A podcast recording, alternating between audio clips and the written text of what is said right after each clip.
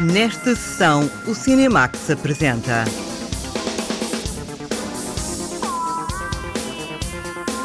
Mulher Maravilha 1984, uma heroína da DC Comics na última estreia de um filme de grande audiência deste ano. Entre Sombras, a curta-metragem de Alice Guimarães e Mónica Santos, em estreia televisiva numa sessão na RTP2. Malmkrog, um filme filosófico, uma reflexão sobre o bem e a humanidade do romeno Cristi Puil.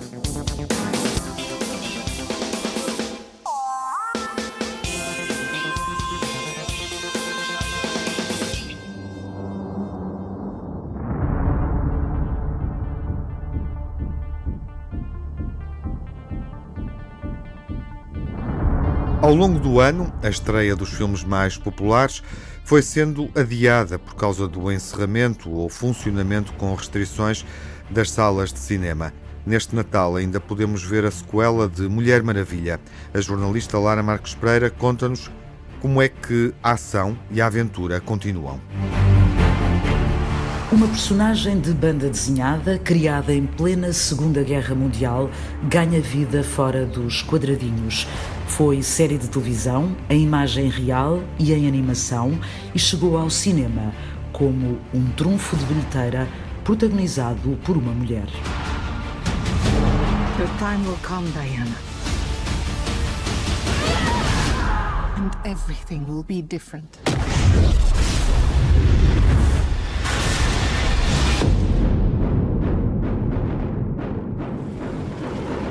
A atriz israelita Gal Gadot está de volta em Mulher Maravilha 1984. A realização volta a estar nas mãos de Patty Jenkins, tal como aconteceu no primeiro filme, lançado em 2017. Só que desta vez, a Mulher Maravilha tem também a missão de ser o primeiro blockbuster de 2020 a estrear em simultâneo nas salas de cinema e numa plataforma de streaming. Numa entrevista ao programa Entertainment Tonight, Gal Gadot deu pistas para o que pode ser um novo sucesso em tempo de pandemia e falou de como, neste segundo filme, o poder da Mulher Maravilha é ainda mais impactante. Vejo esta mulher fantástica, esta rapariga a fazer coisas fantásticas.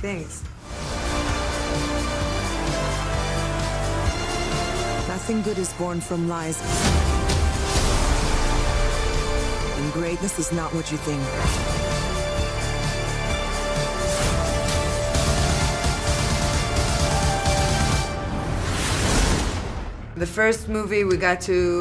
No primeiro filme, contamos quem é a Mulher Maravilha e como a Diana Prince se transforma em Mulher Maravilha. Nesta história, ela está em 1984. Ela tem estado presente, tem ajudado a humanidade, tem feito aquilo que sente que tem de ser feito. E está um pouco sozinha, porque foi perdendo os seus companheiros ao longo dos anos. A história da Amazona que se torna uma mulher com poderes especiais capaz de salvar o mundo é retomada em 1984 com guarda-roupa e banda sonora a condizer. O filme garante doses generosas de ação e espetáculo e volta a sublinhar uma mensagem de esperança na humanidade. Esta é de resto uma das imagens de marca da personagem criada na banda desenhada e popularizada na televisão por Linda Carter.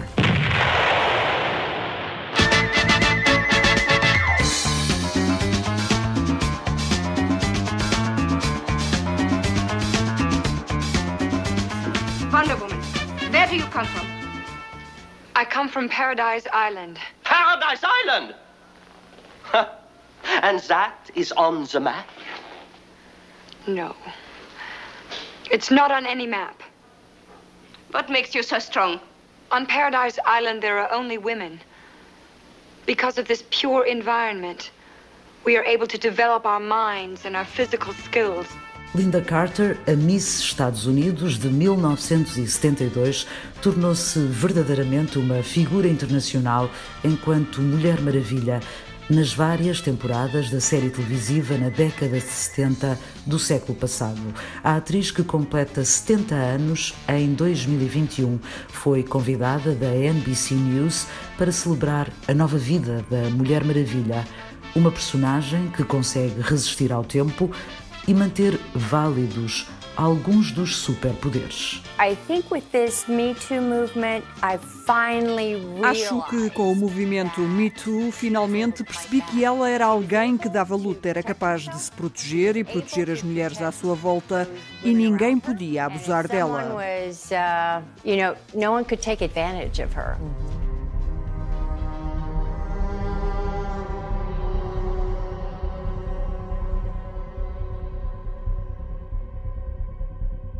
Desde que foi criada, a Mulher Maravilha é um símbolo de poder, resistência e capacidade no feminino e que ao longo do tempo teve múltiplas apropriações. Catarina Moura, jornalista do Observador, pesquisou a história da construção da personagem e a forma como atravessou os tempos. Conclui que Wonder Woman é muitas coisas até chegar aos dias de hoje. Eu, eu vejo um, bocado o percurso da Wonder Woman, da personagem Wonder Woman, como, por exemplo, vejo a mini saia ou o batom vermelho. São um, objetos e são símbolos de uma emancipação feminina num determinado momento, mas à medida em que foram sendo apropriados de uma sociedade patriarcal, foram tornados uh, símbolos também de objetificação e, e, e um, estratégias de, ob de objetificação um, pela, pela, sociedade. Então, um, a Wonder Woman é, é como, como qualquer produto da cultura popular, isso também é, é, é, complicado dizer se ela é feminista ou se é um, uma objetificação uh, feminina ou se é um símbolo um, uh, machista até e misógino em alguns momentos. Um, ela é uma coisa e as outras conforme foi uh, apropriada por determinados grupos. Um símbolo do feminismo, muitas vezes criticado pelas feministas pela forma redutora como a mulher é retratada, ainda que dotada de superpoderes. Rita Alfaiate, autora de BD, relembra que a história de Wonder Woman começa nas mãos de um homem e começa mal. Ela foi criada na, no período da Segunda Guerra Mundial um, foi criada por um, acho que um psicólogo, que era o William Marston, uh, e ele a dada altura uh, contratou uma senhora, uma aluna, uh, e essa senhora, vamos já começar bem, não é? Logo no princípio da, da criação da personagem, essa senhora foi a escritora fantasma dele, portanto, é uma, foi uma pessoa que desenvolveu histórias para a personagem, mas nunca foi creditada até há relativamente pouco tempo.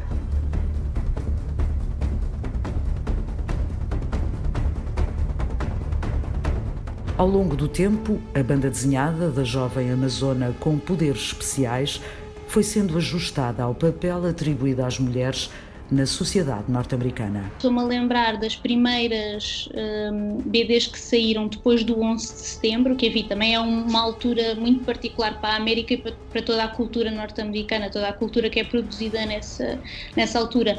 Mas eh, nesse período ela. Um, ela inclusive é despe-se de, do, do, seu fato de super heroína para estar junto das pessoas que mais precisam, por exemplo, em campos de refugiados no do Médio Oriente, uh, viaja até ao Médio Oriente para, para tentar compreender aquela realidade e, e trabalhar naquela realidade. Uh, então, eu acho que atualmente se calhar também como outros, não é muito diferente do que serão outros super-heróis, mas atualmente eu vejo-a ser mais uma, uma embaixadora do ideal americano do que propriamente uma um, uma guerreira, uma, uma super heroína no sentido clássico. Em 2016, a personagem alargou ainda mais o seu campo de ação ao ser escolhida pelas Nações Unidas para integrar um painel de figuras inspiradoras. A decisão não colheu boas reações entre feministas que protagonizam, na vida real, a luta por direitos fundamentais. Eu acho que isso veio muito nessa linha. Uh, não de guerreira, mas novamente de primeira-dama. Um, o que foi, da altura até não, não muito bem visto por, por muitas mulheres feministas. Um, eu acho que aí é, é preciso lá está, compreender que várias pessoas de vários grupos com várias intenções pegaram nela para dizer e para, para vincular diferentes eh, mensagens. Um, todas as mulheres que pegaram nela, como por exemplo a Gloria Steinem, um, numa perspectiva puramente uh, feminista, um, naturalmente se veem traídas quando alguma organização ou instituição um, ou algum poder instituído pega nelas para vincular uma mensagem eh, de um feminismo se calhar mais acalmado. It's like not one day has passed. I don't want to be like anyone. I want to be an apex predator. You've always had everything, while people like me have had nothing. Well, now it's my turn. Get used to it.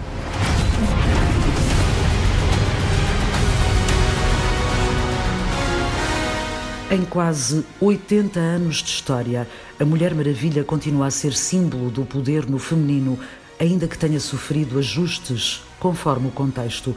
Rita Alfaiate, ilustradora, criadora da personagem de BD Tangerina, gostaria que a personagem evoluísse para uma melhor representação do contexto atual. Eu gostava imenso de ver esta personagem ser trabalhada por eh, uma mulher na banda desenhada uh, com argumento e arte femininas. Um, e gostava que, for, que essa que também participassem, aliás, eu gostava que essas mulheres não fossem propriamente uh, ocidentais. Uh, porque um, os, os super-heróis surgiram numa época de propaganda de guerra, não é? Uh, surgiram numa época extremamente nacionalista, em particular nos Estados Unidos, não é? Mas eu gostava que hum, existisse mais uh, representatividade tanto do campo feminino, ou seja, uma perspectiva feminina sobre uma personagem feminina e depois ainda aliado a outros, um, a outros fenómenos discriminatórios, como, como infelizmente isso acontece, não é? De pessoas, de mulheres que são racializadas, são discriminadas, uh, tanto pela sua orientação sexual como uh, pela sua raça ou etnia.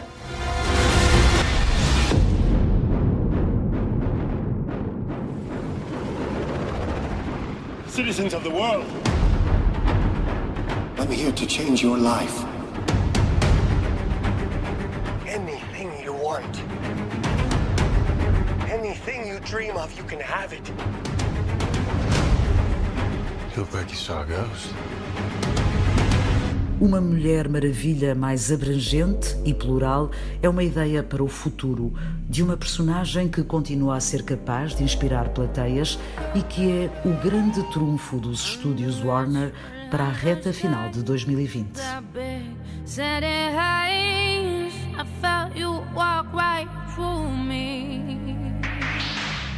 You're the thing that I invoke, my old persistent ghost, sent to make me crazy. A estreia de Mulher Maravilha foi sendo adiada ao longo do ano, primeiro maio, depois outubro, e agora estreia mesmo. Olá, João Lopes. Olá, Tiago. O que podemos dizer sobre esta nova aventura de Diana? Podemos resumir Mulher Maravilha 1984 assim: há uma personagem muito má, cuja maldade se vai agudizando. A certa altura, a sua ânsia de possuir riquezas sem fim dá lugar a qualquer coisa de mais radical. Ou seja, essa personagem prepara-se para destruir o mundo. Depois, há outra personagem que possui superpoderes. No princípio, parece ser dominada pelo misto de sedução e insinuação da personagem má, mas rapidamente retoma a sua cruzada pelo bem comum, preparando-se para quê? Pois bem, o ouvinte já adivinhou, para salvar o mundo. É caso para perguntarmos: onde é que já vimos isto? Vimos isto em rotineiras variações de muitos filmes de super-heróis feitos nas últimas duas décadas. Primeiro, com heróis masculinos, agora com figuras femininas. E, sinceramente, não quero ofender ninguém, mas está por provar que fazer filmes com mulheres a imitar maus filmes com homens seja uma grande ideia de cinema. Gal Gadot, a atriz principal, e Patty Jenkins, a realizadora, retomam as funções que já tinham assumido em Mulher Maravilha, uma produção de 2017. E o menos que se pode dizer é que chega a ser penoso observar o desperdício de meios que passou a caracterizar este tipo de cinema. 200 milhões de dólares, duas horas e meia de duração e nem uma cena minimamente consistente com princípio, meio e fim. Celebrando a grandeza da sala e do ecrã IMAX, é verdade, e ainda bem, mas artisticamente é muito pouco. Aliás, com uma única exceção, os minutos de abertura em que reencontramos a Mulher Maravilha na sua condição primitiva, isto é, ainda criança, mostrando a sua precoce condição de membro do Reino das Amazonas. Poderia ser um filme ligado ao gosto da mitologia, mas rapidamente se transforma numa coleção de efeitos digitais, já vistos e revistos, tudo embrulhado numa banda sonora que, à falta de melhor, se preocupa, cena sim, cena não, em ferir os ouvidos dos espectadores. Não desesperemos, melhores dias virão.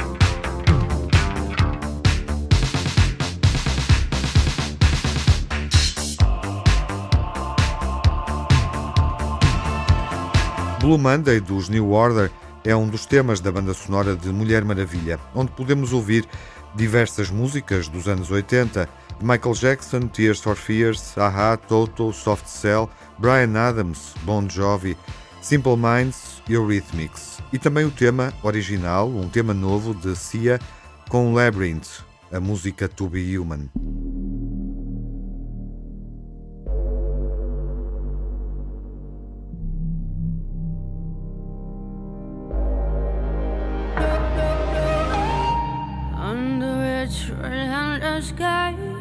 Skies that big, setting highs. I felt you walk right through me.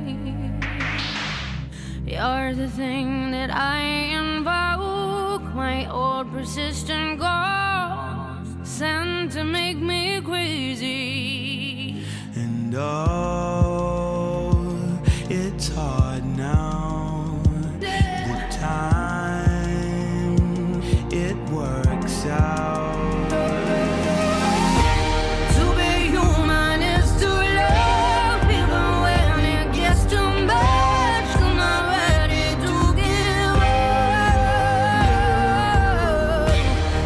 Be Human de Cia e Labyrinth, o tema original da banda sonora de Mulher Maravilha, 1984, é a única grande produção de um estúdio de Hollywood que podemos ver nas salas de cinema neste Natal e até ao final do ano. Malmkrog é um filme de época do romeno Cristi Puiu. Foi filmado numa imponente propriedade rural na Transilvânia. O Diamantino José ouviu o realizador num encontro com perguntas e respostas que aconteceu este ano no Festival de Berlim e onde ele falou sobre a reflexão filosófica que encena neste drama de época. Vous affirmez donc que tuer, c'est-à-dire ôter la vie à autrui, est dans tous les cas un mal absolu Sans aucun doute.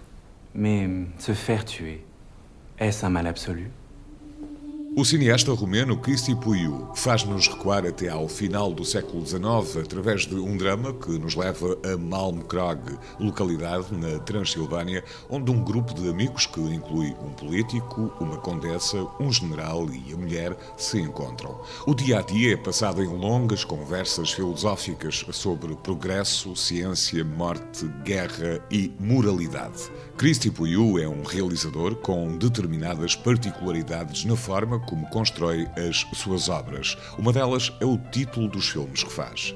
I think the title is having a function like the poster is having a function. Acho que o título tem uma função tal como um póster ou uma capa de um livro. Diz-nos algo sobre o conteúdo. Sempre que faço um filme, procuro o melhor título e a minha forma de trabalhar obriga a que tenha um título para escrever o argumento ou o nome de uma personagem para a imaginar. Tudo isto é muito importante para mim. Neste caso, Malmkrog é o local onde a história se desenrola, é onde filmamos. É o nome de uma localidade na Transilvânia. So Malmkrog is the place where the action is taking place, name of a, a Saxon village in Transylvania. Mais il faut absolument, n'est-ce pas, absolument poursuivre cette conversation. Vous êtes d'accord, Edouard Pour poursuivre cette conversation Moi qui me réjouissais tant de ce qu'elle ait pris fin. This film is different in uh, the way that I didn't had. I mean, I had a script. I was supposed to. I wanted to shoot it somewhere south in you know, the southern part of Romania. Este filme é diferente. Eu tinha o guião e queria filmar no sul da Roménia, mas por diversas razões não foi possível e acabamos por rodar na Transilvânia.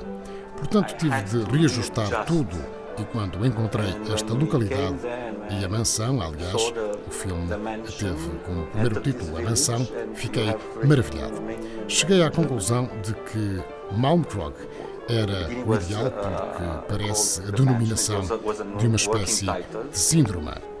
Kind of be like a sort of um, denomination for a very specific syndrome. Quando pensou este projeto, Cristi Puiu tencionava filmar durante o verão e numa localidade diferente. When I took the decision, the decision to shoot in winter, uh, Quando tomei a decisão de filmar, durante o inverno tudo mudou.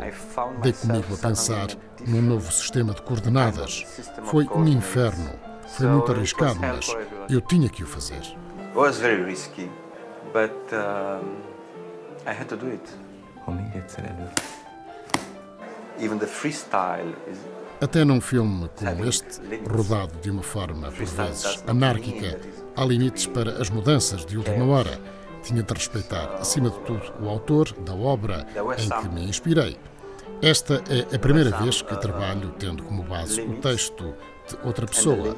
Li o texto alguns durante a década de 1990 e mais tarde, quando descobri o cinema, decidi fazer um filme inspirado nele.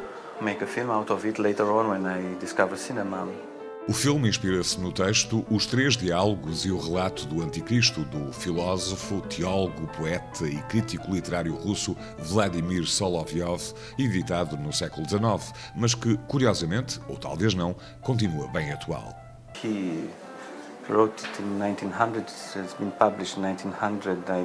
Foi escrito e publicado no século XIX e mais de 100 anos depois, parece que está tudo igual, tendo em conta todos os problemas da política atual.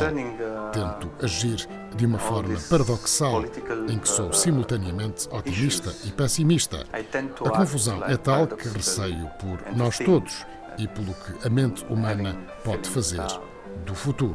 What uh, human mind can bring about regarding our future.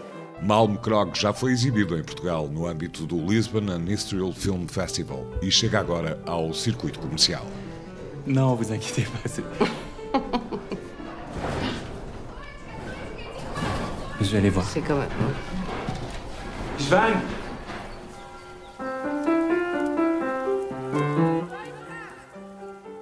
Um encontro nas terras frias, povoadas pelo imaginário associado ao Conde Drácula, a outros nobres e aristocratas que participam desta narrativa histórica. Só posso começar dando conta do máximo entusiasmo, num misto de admiração e paixão. Face a Malmkrog, importa dizer e sublinhar que estamos perante um dos filmes maiores deste atribulado ano 2020. Em termos simples, somos convidados a penetrar na intimidade de uma mansão romena na região da Transilvânia em finais do século XIX. Assistimos a uma reunião de personagens que dissertam sobre o sentido da vida, expondo pontos de vista cada vez mais tensos sobre a política e a religião, Deus e os homens, o bem e o mal. O resultado é um fresco histórico cuja verdade original encontra ecos, ponto por ponto, nas convulsões do nosso presente. Tudo encenado com a precisão maníaca do olhar de Cristi Puiu, nome fundamental do cinema romeno e um dos grandes autores do atual cinema europeu. Vale a pena lembrar que Cristi Puiu foi precisamente um dos cineastas decisivos no relançamento nacional e internacional do cinema romeno, com a morte do Sr. Lazaresco, vencedor da secção Un Certain Regard no Festival de Cannes de 2005. Agora, com Malmkrog e depois de outros títulos brilhantes como Aurora em 2010 ou Sierra Nevada em 2016, Christy Puiu reafirma a riqueza e complexidade do seu olhar, sempre num fascinante equilíbrio entre o desencanto realista e a energia simbólica. O bem e o mal, Deus e a humanidade. Ciência e guerra. Uma reflexão num quadro vivo e lento. Malmkrog, um drama filosófico do realizador romeno Cristi Puiu, que recebeu o prémio de realização no Festival de Cinema de Berlim. É um filme de animação premiado pela Academia Portuguesa de Cinema. Recebeu Sofia na categoria de melhor curta de animação. Estreia em televisão, na RTP2, numa sessão muito especial, na semana de Natal e incluído na programação nacional o dia mais curto, que é dedicada à exibição de curtas-metragens em dezenas de sessões pelo país inteiro. Era um dia como tantos outros, em que a noite desaparece para dar lugar à luz. Mas nesse dia, houve algo que permaneceu entre sombras.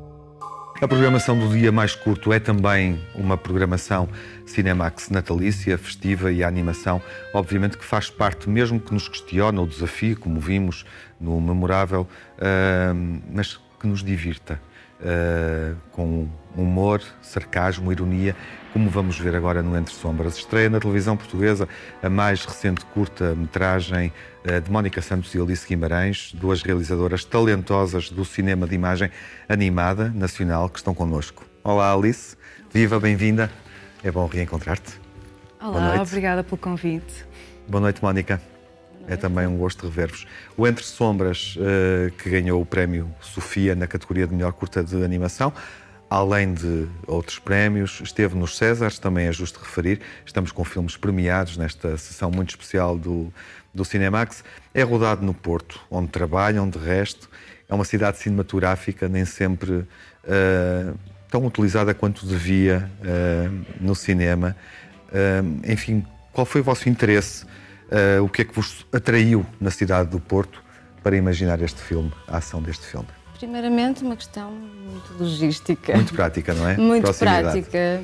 É mais fácil e também uma questão de orçamental. Há que dizer essas partes mais não é? puras e duras também fazem, fazem parte de, de um projeto, não é?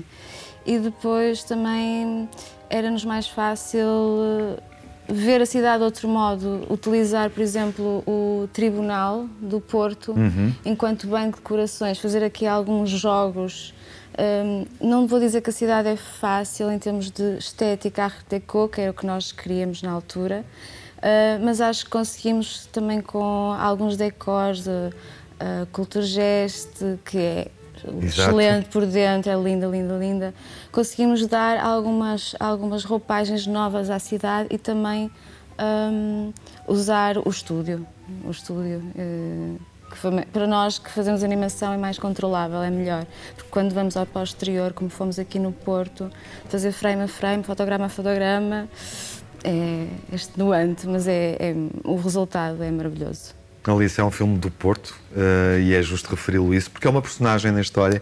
Qual é a tua relação com os espaços eh, e também com a cidade eh, e com os lugares que foram escolhidos para filmar? Ah, como a Mónica disse, não foi uma escolha muito fácil, porque realmente o Porto tem espaços muito bonitos, mas depois é difícil selecioná-los em termos de cinematografia no espaço todo. Há sempre sinais de trânsito, prédios feios ao lado, etc. Foi um trabalho bastante complexo e o que tentamos fazer foi eh, trabalhar com os meios pós-digitais e também escolher eh, sítios emblemáticos, como por exemplo, outra vez o Tribunal ou algumas casas específicas da Rua da Boa Vista, que por acaso é a entrada do bar e ficou muito interessante o facto de ser a Rua da Boa Vista e todo todo o decor do bar estivesse relacionado com olhos e com a nossa estética surreal. Uhum. Na verdade, acho que tivemos sorte, porque tivemos uma boa equipa que nos ajudou a fazer esta pesquisa e a encontrar estes lugares especiais. Já estivemos a ver algumas imagens do filme, do filme negro, do filme surrealista. Há uma série de, de referências. Mónica, gostava de perceber quais são as referências que tu trazes e também te quero ouvir sobre isso, Alice. Eh, eh, do ponto de vista estético e artístico, eh, cinematográfico, quais são eh, as tuas referências eh, nesta curta? Ora bem, são várias, não é? Eh, temos o mais, eh, mais óbvio, que é o filme noir. Uhum, Eh, sim. que fomos, fomos ver alguns filmes de anos 40 eh, e, e buscar essa estética e essa linguagem cinematográfica também. O tipo de planos, não só o claro-escuro, que é aquele, aquele look do, do filme noir, mas também algum tipo de planos, algum tipo de, de sequências que, que são feitos um, ou que eram feitos. Depois, a nível surreal, um, em termos de figurinos, por exemplo, nós fomos muito buscar uh, a Schiaparelli, que é uma designer de moda. Ela veio dos 30, mas atravessou ali os 40, muito influenciada por Dali, etc. E nós fomos buscar essa estética também à Schiaparelli, que é deliciosa, que é mesmo fantástico de ver cada pormenor que ela, que ela faz nos figurinos e nós tentamos também aí eh, usar, eh, usar toda a estética, todo o decor, todo o decor mais virado ao ao Art Deco, eh, os figurinos muito anos 40 e muito Schiaparelli. Eu acho que essas, se calhar, são as duas, Uhum. para mim, as duas manchas estéticas. Alice, eh, e o teu, o teu contributo, a, a tua referência, e desde logo também o filme negro. Gostas de filme negro? Sim, sim. Gostas? Gosto. gosto. E, eh, por acaso, para este filme, há uma, um contraponto com o nosso filme anterior, Uhum. Amélia Duarte, em que já trabalhamos a- eh, no Cinemax Exatamente. e onde as técnicas são semelhantes, mas o outro era claramente um filme colorido, Technicolor, vou dizer assim, era o oposto desse ponto de vista, mas a, a técnica eh, era semelhante. Desculpa, interrompi-te. Não, mas é exatamente isso. Nós viemos num universo Technicolor, arco-íris, cheio de cor, muito saturado e estávamos realmente interessadas em trabalhar uma estética completamente diferente. Tivemos a sorte que trabalhamos sempre com. Já no outro filme trabalhamos com Manuel Pinto Barros, conseguiu ler perfeitamente aquilo que nós queríamos fazer, que também é um apaixonado por filme noir, e eh, conseguimos ver que, mesmo usando a mesma técnica, criando um ambiente completamente diferente, podíamos trabalhar outras coisas a nível da animação, trabalhando na mesma metáforas que estão relacionadas com os personagens, Uhum. com estados de alma que transmitimos de outra forma através da animação, mas animando a roupa ou trabalhando as sombras e inspirando-nos em diversos filmes de uma época realmente diferente e trabalhá-los depois de um ponto de vista talvez possa dizer feminista ou pelo menos Sim. diferente. Deu-nos deu imenso espaço para a criatividade. Uhum. O facto de fazermos este salto do arco-íris para o preto e branco. Há uma subversão, obviamente, do papel clássico eh, das personagens do filme negro. Este é um filme do nosso tempo. Se olharmos na perspectiva feminista, que a Alice salientava, do empoder- empoderamento das mulheres, Eh, isso estava, eu vou perguntar assim, na vossa agenda, era claramente um objetivo? Queriam, queriam dar essa força à personagem, à personagem feminina, mas com que, com que intenção? Por diversão, eh, por ironia, eh, ou para afirmar eh, o lugar dessa personagem feminina neste contexto? Sim, sim, eu, eu diria sem dúvida para, para afirmar, não é? Também não, não passamos meses a fazer para. Olha, porque calhou. Um, às vezes há, mas neste caso não. Um, sem dúvida era um dos pontos que nós nos queríamos focar, porque o filme noir, pá, o, o clássico, é muito masculino, é? Uhum. os lugares são muito masculinos. Nós acabamos por utilizar essa parte, mas depois para reverter, ao ter uma pr- protagonista feminina, um, a usar a- o, o voice-over, que normalmente não é assim tão utilizado, a mulher não tem muita voz. Essa, essa presença Exatamente, também, essa não é? agen- essa Aqui agência. através da Margarida Villanova, já agora é justo dizer. Exatamente. Vamos ouvi-la daqui a pouco. Uhum. Lindíssimo. Hum, a voz dela e também no final, ela, hum, lá está, no filme noir clássico, ela, não, ela por ter poder não morre ou, ou se casa. Ela, ela vive, ela ultrapassa, ela escolhe. Posso dizer o final do filme? Não. Ai não, então pronto, vejam, Ela escolhe, vejam. Ela escolhe. Licenças. Gostas muito desta personagem, Alice? Gosto, gosto muito. Gosto muito do facto dela ter dúvidas, dela. Não sei, isto é muito difícil depois para não revelar coisas Sim. que não se deve. De, de haver alguma parte ingênua Uhum. nesta personagem e depois do tipo de força que ela consegue dentro dela e a forma como resolve as situações. Sim, sim. Mónica, Alice, foi um gosto receber-vos. Desejo-vos boas, boas festas. Eh, está na altura, que tudo corra bem. E também um bom ano onde concretizem os vossos projetos seguintes e a vossa visão, que é muito distinta em termos de cinema de animação, obviamente no contexto da animação que se imagina e concretiza em Portugal. Obrigado por terem vindo ao Cinemax. Entre Sombras, de Alice Guimarães e Mónica Santos, uma curta-metragem em estreia na sessão do Cinemax na RTP2 e pode ser vista durante a semana, a qualquer hora, na caixa de gravações. Mulher Maravilha é uma heroína que marca a paisagem das novelas gráficas desde há 80 anos. Assumiu o protagonismo na Segunda Guerra Mundial e durante a Guerra Fria. É uma das personagens da Idade de Ouro dos Heróis. A memória final é dedicada a mulheres com superpoderes. De que falamos quando falamos de super-heróis? Falamos de heróis, precisamente, quer dizer personagens masculinas. Feminismos à parte, convém não sermos tão esquemáticos e lembrar que o regresso de Gal Gadot a interpretar Mulher Maravilha no final deste atribulado ano de 2020 não é exatamente um capítulo isolado na história das super-heroínas. Na verdade, neste caso, a televisão adiantou-se, produzindo um filme pioneiro, um telefilme, portanto, sobre a Wonder Woman em 1974 com Kathy Lee Crosby e um ano mais tarde iniciando uma série com Linda Carter que ao longo de três temporadas foi um caso sério de popularidade.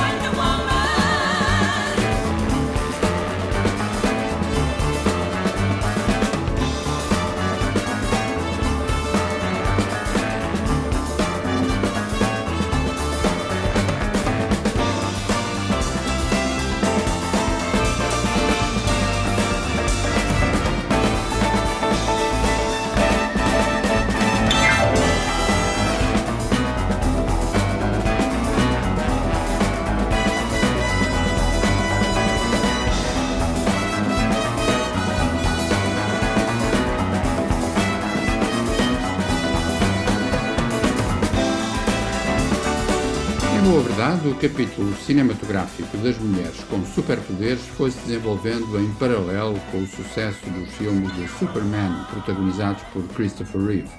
O primeiro surgiu em 1978, com realização de Richard Donner e produção de Alexandra Salkind. Seis anos mais tarde, portanto em 1984, o mesmo Saul Kind lançava Supergirl, com a estreante Ellen Slater no papel central e um elenco de talentosos veteranos. Alexander Solkine presents the action-packed adventures of a dazzling new superhero, starring Peter O'Toole. I must be sent to the Phantom Zone. Faye Dunaway, Mia Farrow, Venus? When? Brenda Vaccaro, Mark McClure, That's Clark Kent's cousin. Art Bachner, and introducing Helen Slater as Supergirl. Adventure runs in the family. É verdade, a aventura era um assunto familiar. De tal modo que se pode dizer que, para lá das personagens com superpoderes, uma das heroínas mais populares do cinema do século XXI existe a partir do valor simbólico da herança do seu pai. Falamos de Lara Croft, claro, neste caso uma figura com raízes no mundo dos videojogos e no seu imenso poder económico a ponto de ir deixando marcas nos filmes de aventuras. Coube a Angelina Jolie a primeira encarnação cinematográfica de Lara Croft em 2001, num filme banal, mas enfim, apesar de tudo, com os YouTube.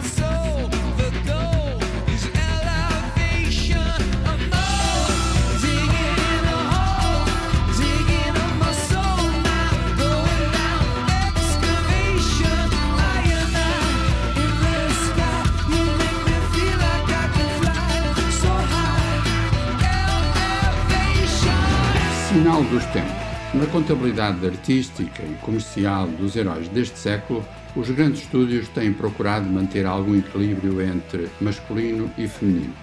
Além de Gal Gadot e da sua Mulher Maravilha, lembremos os exemplos de Halle Berry a interpretar Storm, Scarlett Johansson como a Viúva Negra e, claro, Brie Larson em Capitão Marvel. O filme de 2019 era tão bom ou tão mau como a maior parte dos filmes liderados por homens. Mas tinha uma banda sonora de luxo, incluindo o clássico Come As You Are, dos Nirvana.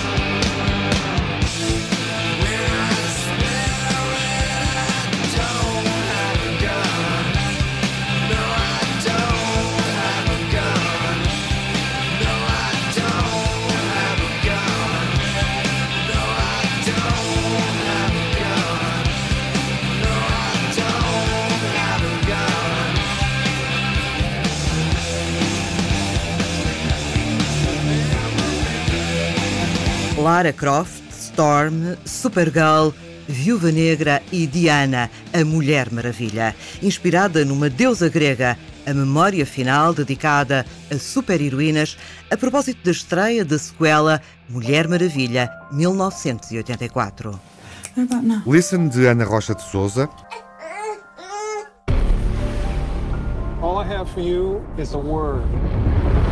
e Tenet de Christopher Nolan. It'll open the right doors, some of the wrong ones, too.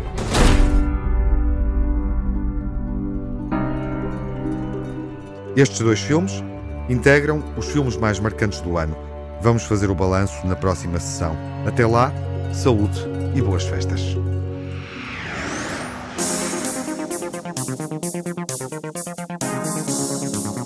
No Cinemax correm os créditos finais. Edição e coordenação de Tiago Alves, dossiês e reportagem de Diamantino José e Lara Marques Pereira, crítica e análise de João Lopes, sonorização de Edgar Barbosa, António Santos, pós-produção Rui Fonseca, banda sonora original de Cinemax composta por Nuno Miguel.